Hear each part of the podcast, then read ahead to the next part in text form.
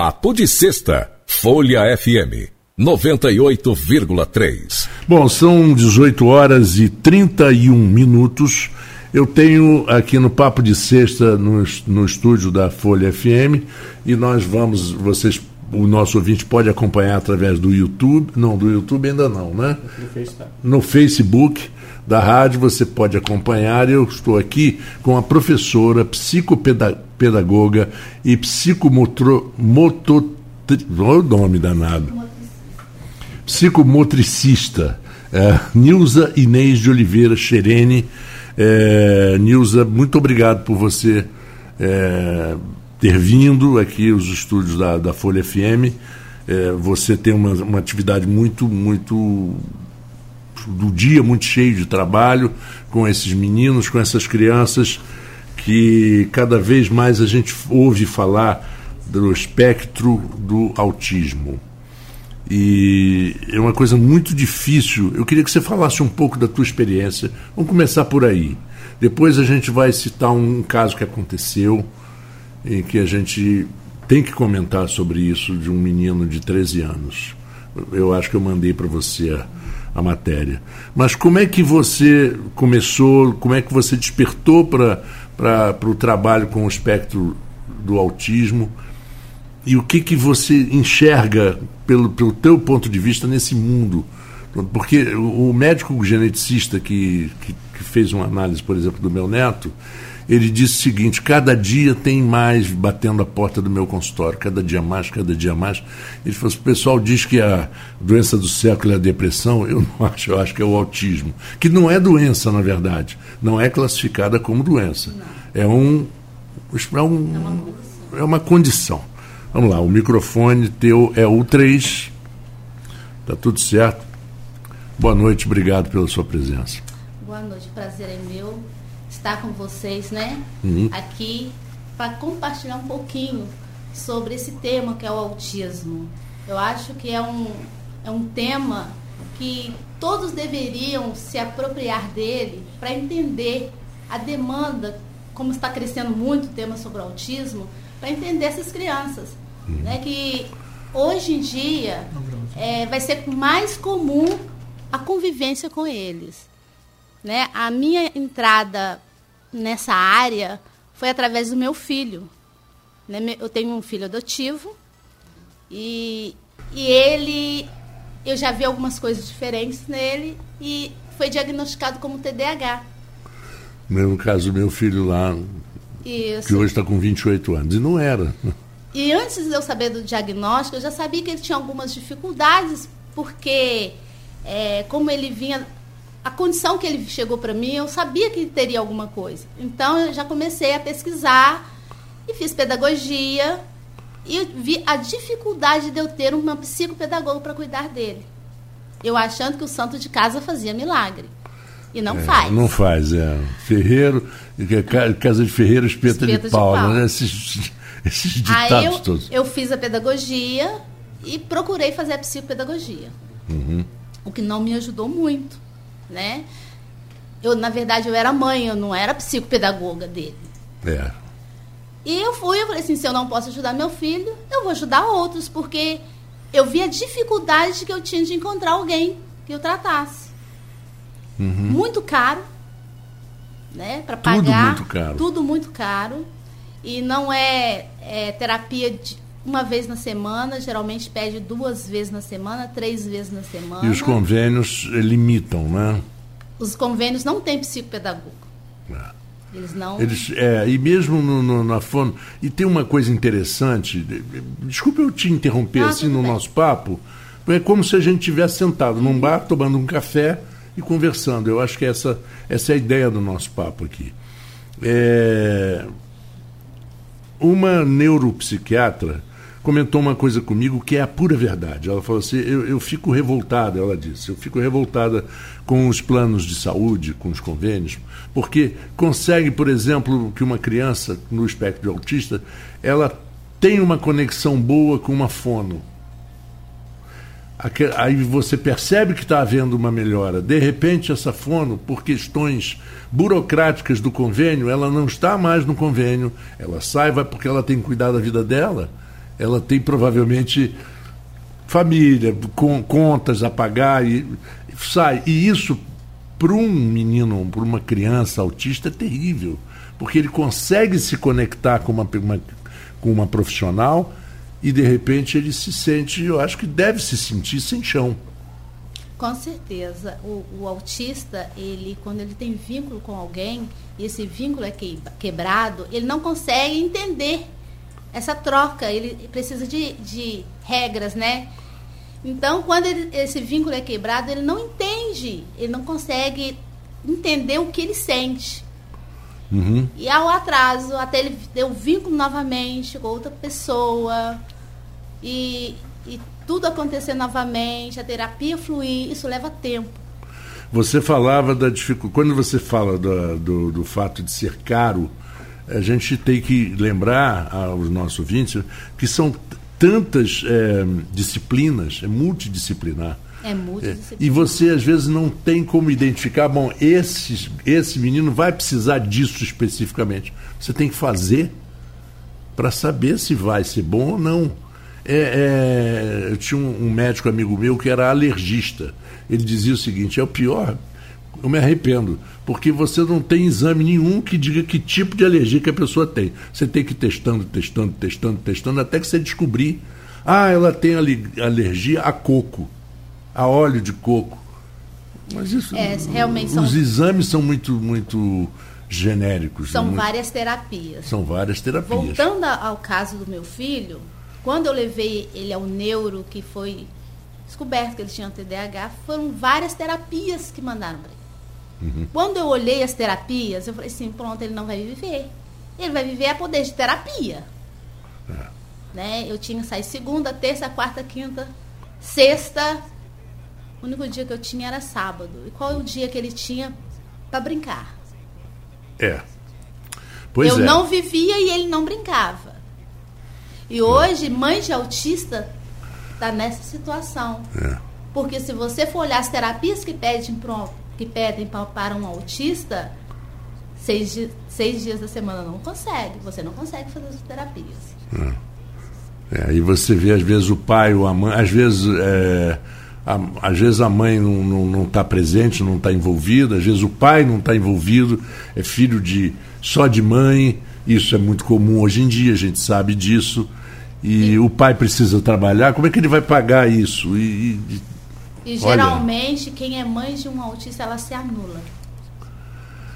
A, vi, ela, a vida própria dela. Ela vai é acabar precisando de uma terapia também. Sim.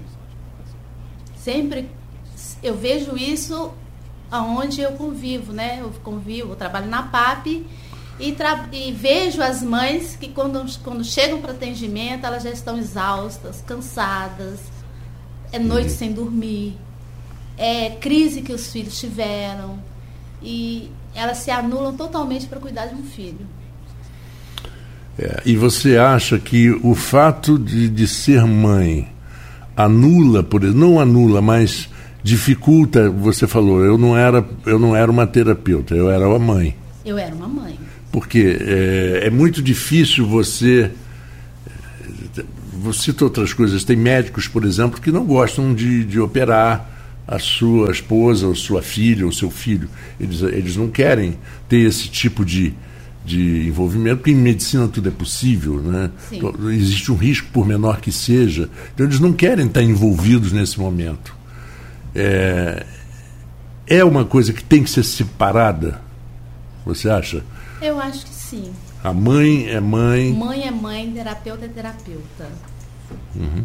E você acredita, por exemplo, que uma criança, inteligente como eles são, porque eles são inteligentes, Muito. e eles percebem tudo, é, eles percebem as fraquezas, é, quando ele irrita o pai ou a mãe ou a avó e tal, ao ponto da mãe ceder o que ele quer, eles sabem tudo, toda criança sabe. Todo, ele, de uma maneira apesar geral. Apesar do diagnóstico do autismo, ele é uma criança como qualquer outra. Uhum. Ele vai te testar. Ele vai saber o seu ponto fraco. É. Ele vai saber quando você cede ou quando não cede. Uhum. Né? A, apesar de ter o diagnóstico, ele não deixa de ser criança. É. É, é, incrível como, como a gente vê como ele pega naquele, naquele. Ele sabe que se ele gritar, se ele ficar gritando, as pessoas vão irritar. Aí ele pede, quero celular. Aí você dá o celular e ele para de gritar.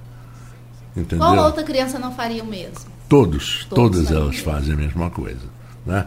Agora vamos, vamos ver aqui, eu, eu te mandei uma matéria que saiu no Globo, é, aconteceu em Minas Gerais.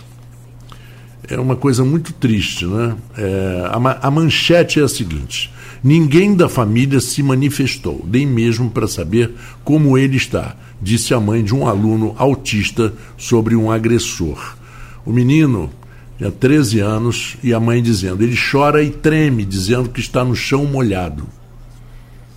Você leu essa matéria que eu te mandei? É, é, ela é um pouco assustadora, né? Porque ele, de repente, foi agredido. O menino tem o transtorno do espectro autista, de 13 anos, e a mãe da vítima está comentando como estão os dias de recuperação em casa. E essa briga aconteceu 1 de novembro na escola Santo Tomás de Aquino, que fica no bairro São Pedro, região centro-sul de Belo Horizonte ele ainda convive com as consequências das agressões. O problema não é físico, como hematoma que foi encontrado pela mãe assim que viu ele na enfermaria da escola, porque o hematoma some. some. Você tratou e tal, foi embora. Mas. As, agressões emocionais, elas são. Pois é. Porque eu não acredito que um, um, menino autista de 13 anos ele possa ter consciência de por que, que ele está sendo agredido.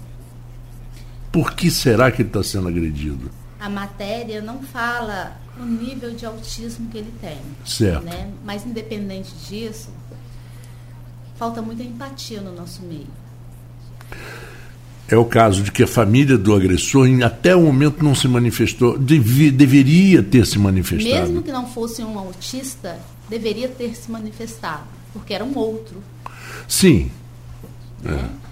Mas é, mediante essa matéria, ele sendo tendo um transtorno do espectro autista, mais ainda. Porque quando nós nos colocamos no lugar do outro, a gente sabe que a, que a mãe sofre, é. né? Mãe para mãe. Quando eu me coloco no lugar de outra mãe, eu tenho essa empatia, né? É diferente. Não é porque a criança tem um espectro autismo autista. É Não, claro, basicamente, ba é, basicamente, é, é, porque a gente sabe muito bem que criança é cruel. Ah, criança se tem um coleguinha que tem um defeitinho, ele vai brincar com aquele defeitinho. Se, se tem um jeitinho diferente, eles vão brincar com aquilo. Eles é natural, é isso natural. aí é natural. Cabe aos pais procurarem, na minha opinião, né, é, jornalísticas, falando, vamos falar assim. Eu acho que cabe aos pais, por exemplo, orientar os filhos, a, orientar seus filhos a que eles têm direitos e deveres e, e que os seus direitos chegam até o ponto que começa o direito do outro e que uma agressão, um bullying, é a história do bullying. Eu também tomei bullying. Provavelmente também. você também, quando, quando menina, quando na escola, e como, né? Eu cortava o cabelo curtinho, então dizia que eu parecia uma cabecinha de fósforo. Aquele cabelo preto que eu tinha, tinha, né? Era cabelo preto de costa, assim. É. Mas o bullying, ele faz parte da nossa vida, sempre fez, ah. né? Mas, como você disse, o pai tem que, tem que orientar o filho. Isso faz parte do nosso crescimento. Faz parte da, da modelagem do nosso caráter. Né? Se a é, gente é. não sofreu, sofrer algo, não, não vou falar o bullying, é, como vamos nos acertar? Como o pai pode orientar? Só errando. Quando nós erramos, alguém nos orienta, a gente aprende, a gente aprende com o erro. Exatamente. E nesse caso, os pais do, do agressor, eles deveriam ter tido, a, a, palavra é essa, uma empatia dessa situação, de perceberem o que aconteceu, o menino sendo autista, os pais conversarem com o menino, o agressor, e falar assim, não, você vai pedir desculpas, você vai conversar, talvez até ajudasse na recuperação dele. Sim. Porque ele está é, tá traumatizado, isso é um trauma. Qualquer um se traumatiza quando apanha. Né? Ele não quer ir mais frequentar aquela escola, ele não quer dobrar naquela rua porque sabe que tem uma, um grupinho na rua que, que implica com ele. E eu isso... também trabalho numa escola e vejo muito isso. Uma criança, quando ela é agredida ou ela sofre um bullying, ela não quer mais ir para a escola. Ela tem uma rejeição. Né? Uhum. Então, não é só porque, eu vou dizer, não é só porque ele é autista. É porque ele é uma criança. Né? A gente às vezes frisa muito no transtorno de alguém, no problema de alguém, mas nós estamos falando de uma criança. Uhum. Toda criança, quando ela é agredida ou ela sofre bullying, ela tem, ela vai ter problemas emocionais. Ela pode ter, né, vir a ter problemas emocionais. É, você, você me falou sobre a, a quantidade de, de, de, terapias que, que às vezes os neuropediatras pedem. Eles pedem uma coisa que acaba sendo quase que impossível pelos pais, pelos, pelos, pelas crianças, porque as crianças também têm que viver, elas têm que ter lazer, elas têm que brincar.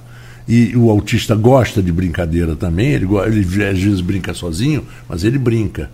E, e, quando ele identifica uma pessoa, ele tem uma conexão, ele brinca com essa pessoa. E eu vejo isso, no, caso do meu neto, com a prima dele, ele tem uma conexão incrível. Quando ela chega, os olhos dele brilham. Os dois. Né?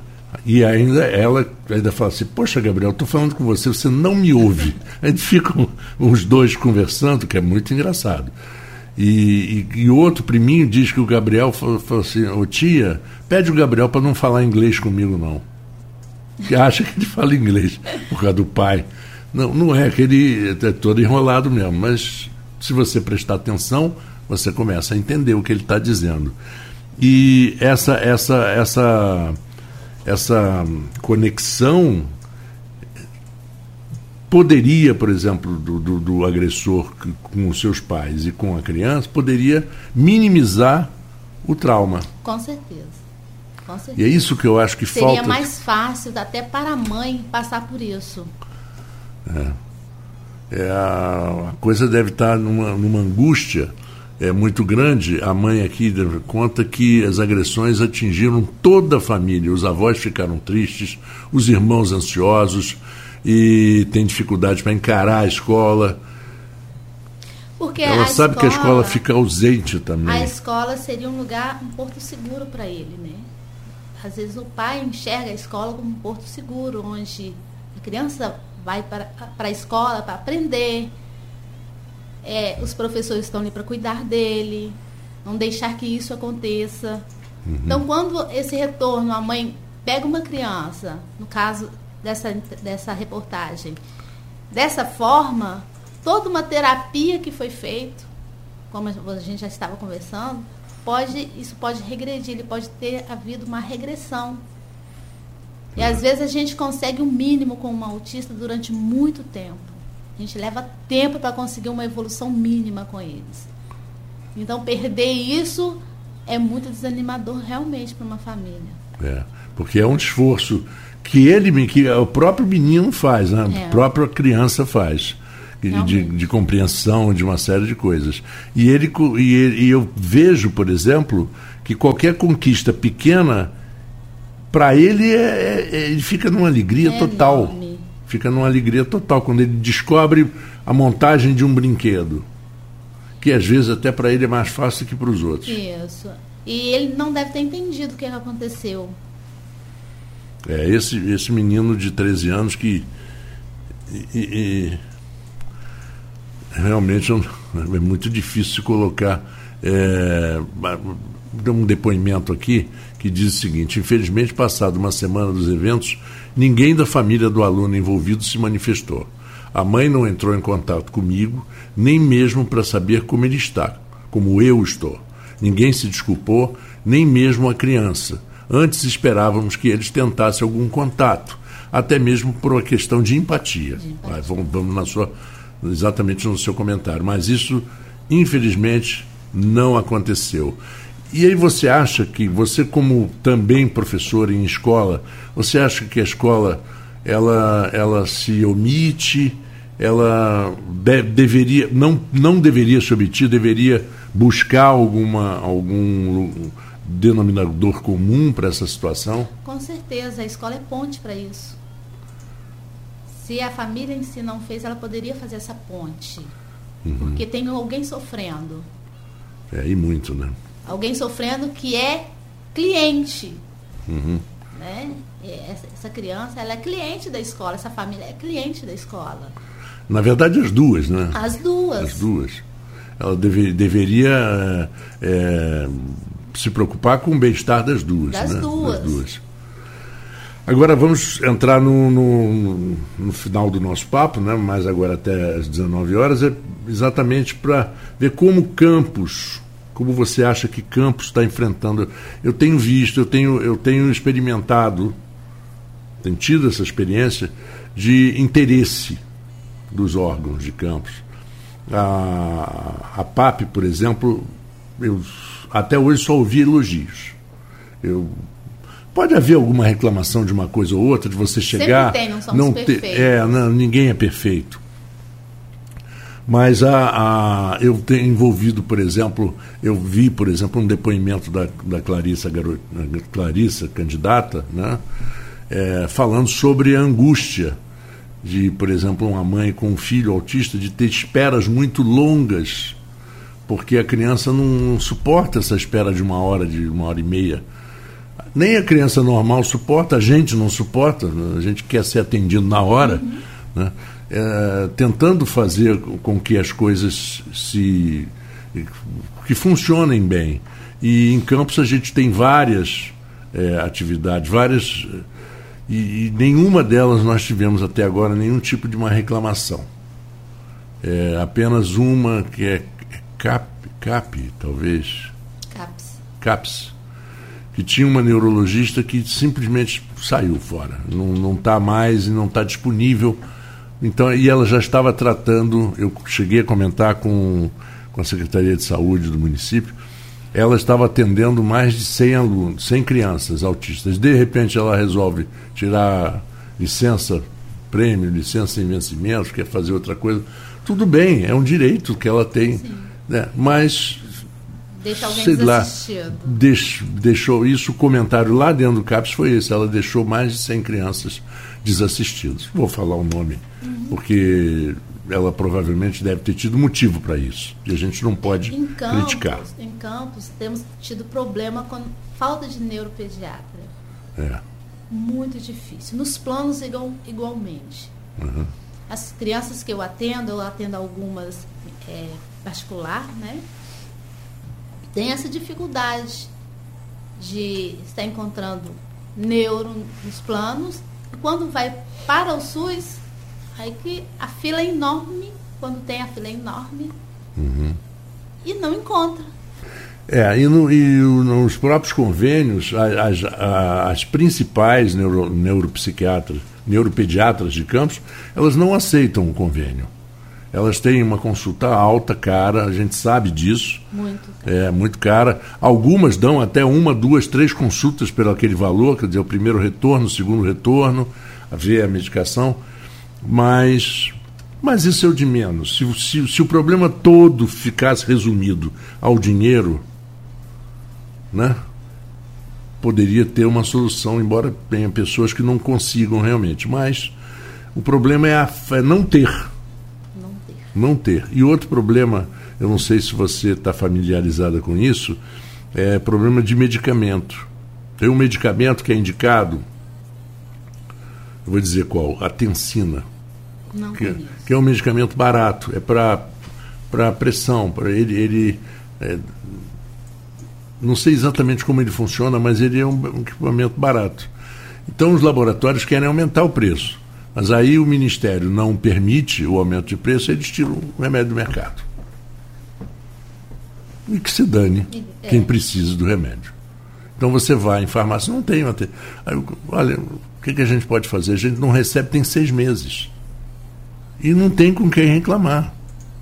Só quando aumentarem o valor do remédio é que ele vai voltar ao mercado. Mas é o que acontece com os neuros, né? Exatamente. Pelo plano, eles recebem muito pouco. Muito pouco. As terapias também são muito. O valor é muito baixo, por isso que eles saem dos planos e deixam, como se diz, a ver navios, né, os pacientes. Exatamente. É, lá na PAP tem uma fila enorme de espera de crianças com transtorno do espectro autista.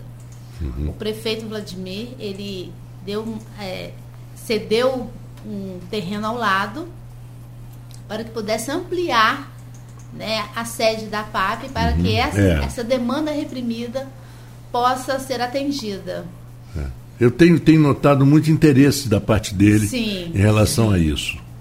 Ele está sempre por perto, ajuda como, como pode.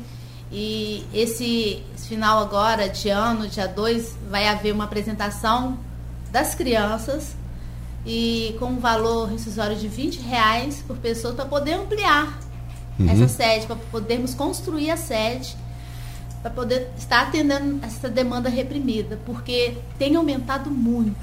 E a gente sugere, né? Eu, eu vou até falar sempre aqui que eu puder, durante o, os horários, contribuir, mesmo que você não tenha uma criança lá, contribua. O que, que custa, né? às vezes, para uma pessoa que pode dispor de 20, 40 reais, fazer uma, uma, uma doação, contribuir de uma certa forma. É um valor é, é, muito baixo, né? Muito 20 baixo. reais, né? A peça vai ser dia 2 de dezembro, né? 10 horas da manhã, uhum. lá no Teatro Trianon. E vão ser as crianças que vão apresentar. Mas que legal. Então, falando sobre Jesus, sobre o Natal, uhum. de uma forma totalmente diferente.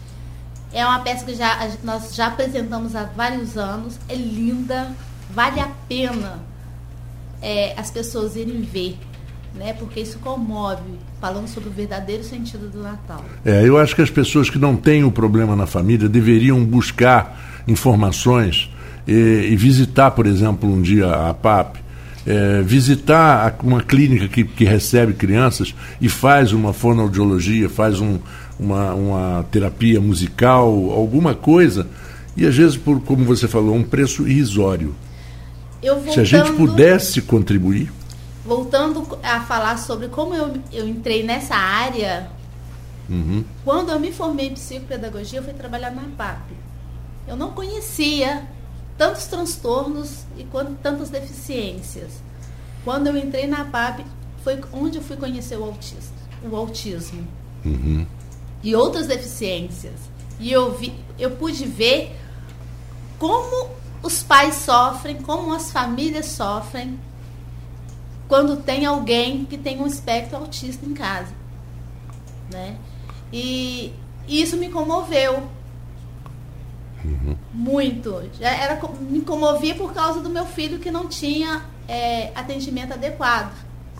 E quando eu entrei ali, eu falei assim, é, é a minha vida. Que bom, que bom é, que você reconheceu isso. E aí você falou uma coisa que eu achei interessante. Você diz, mesmo que eu não possa ajudar meu filho como eu gostaria, por ser mãe, e isso às vezes atrapalha, mas pelo menos você pode ajudar outros. Eu posso ajudar o outro. Né? E eu fico muito feliz de você ter vindo, você ter, ter dado esse depoimento, porque a gente já conversou com, com, com pessoas da, da, da educação, conversamos com, com, com o, o endócrino, não, o nutricionista, que é autista, o Alexandre Rodrigues, ele é autista, ele tem um espectro autismo, e a gente percebe. Agora, é inteligentíssimo e conhece a fundo o que ele o que ele está fazendo. É quando uma pessoa é parar, se a pessoa parar para conhecer um autista a fundo, vai se surpreender. É. Porque o autismo ele, o autista ele é inteligente, inteligentíssimo para aquilo que ele é focado, né? Uhum. E faz as coisas muito bem feitas. É. Eles são perfeccionistas. São muito perfeccionistas. Eu agradeço demais a tua presença. Você é uma pessoa. Não é à toa que a criançada gosta de você, você tem uma simpatia muito grande. Né? E eu acho que essa simpatia é, é, muito pelo, pelo sofrimento que a gente tem, desenvolvido por isso, e por poder ajudar a outras pessoas. Eu acho que sempre isso, de uma forma ou de outra, se transforma em sorriso, se transforma em simpatia. Muito obrigado. E Sempre que você tiver alguma novidade, alguma coisa para contar, ou a PAP quiser participar do, do Papo de Sexta aqui comigo, as portas estão abertas. Tá bom, eu, eu que agradeço fazer parte né, de, desse momento e poder levar um pouquinho, conversar um pouquinho sobre o transtorno do espectro autista.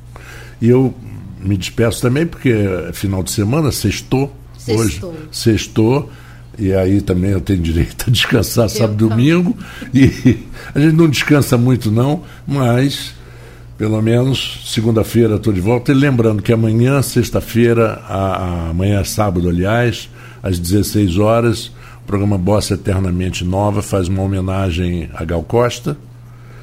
Ela cantando só Bossa Nova do Tom Jobim, o programa está lindo. E no domingo, o programa Rural, de manhã, uma homenagem a, ao.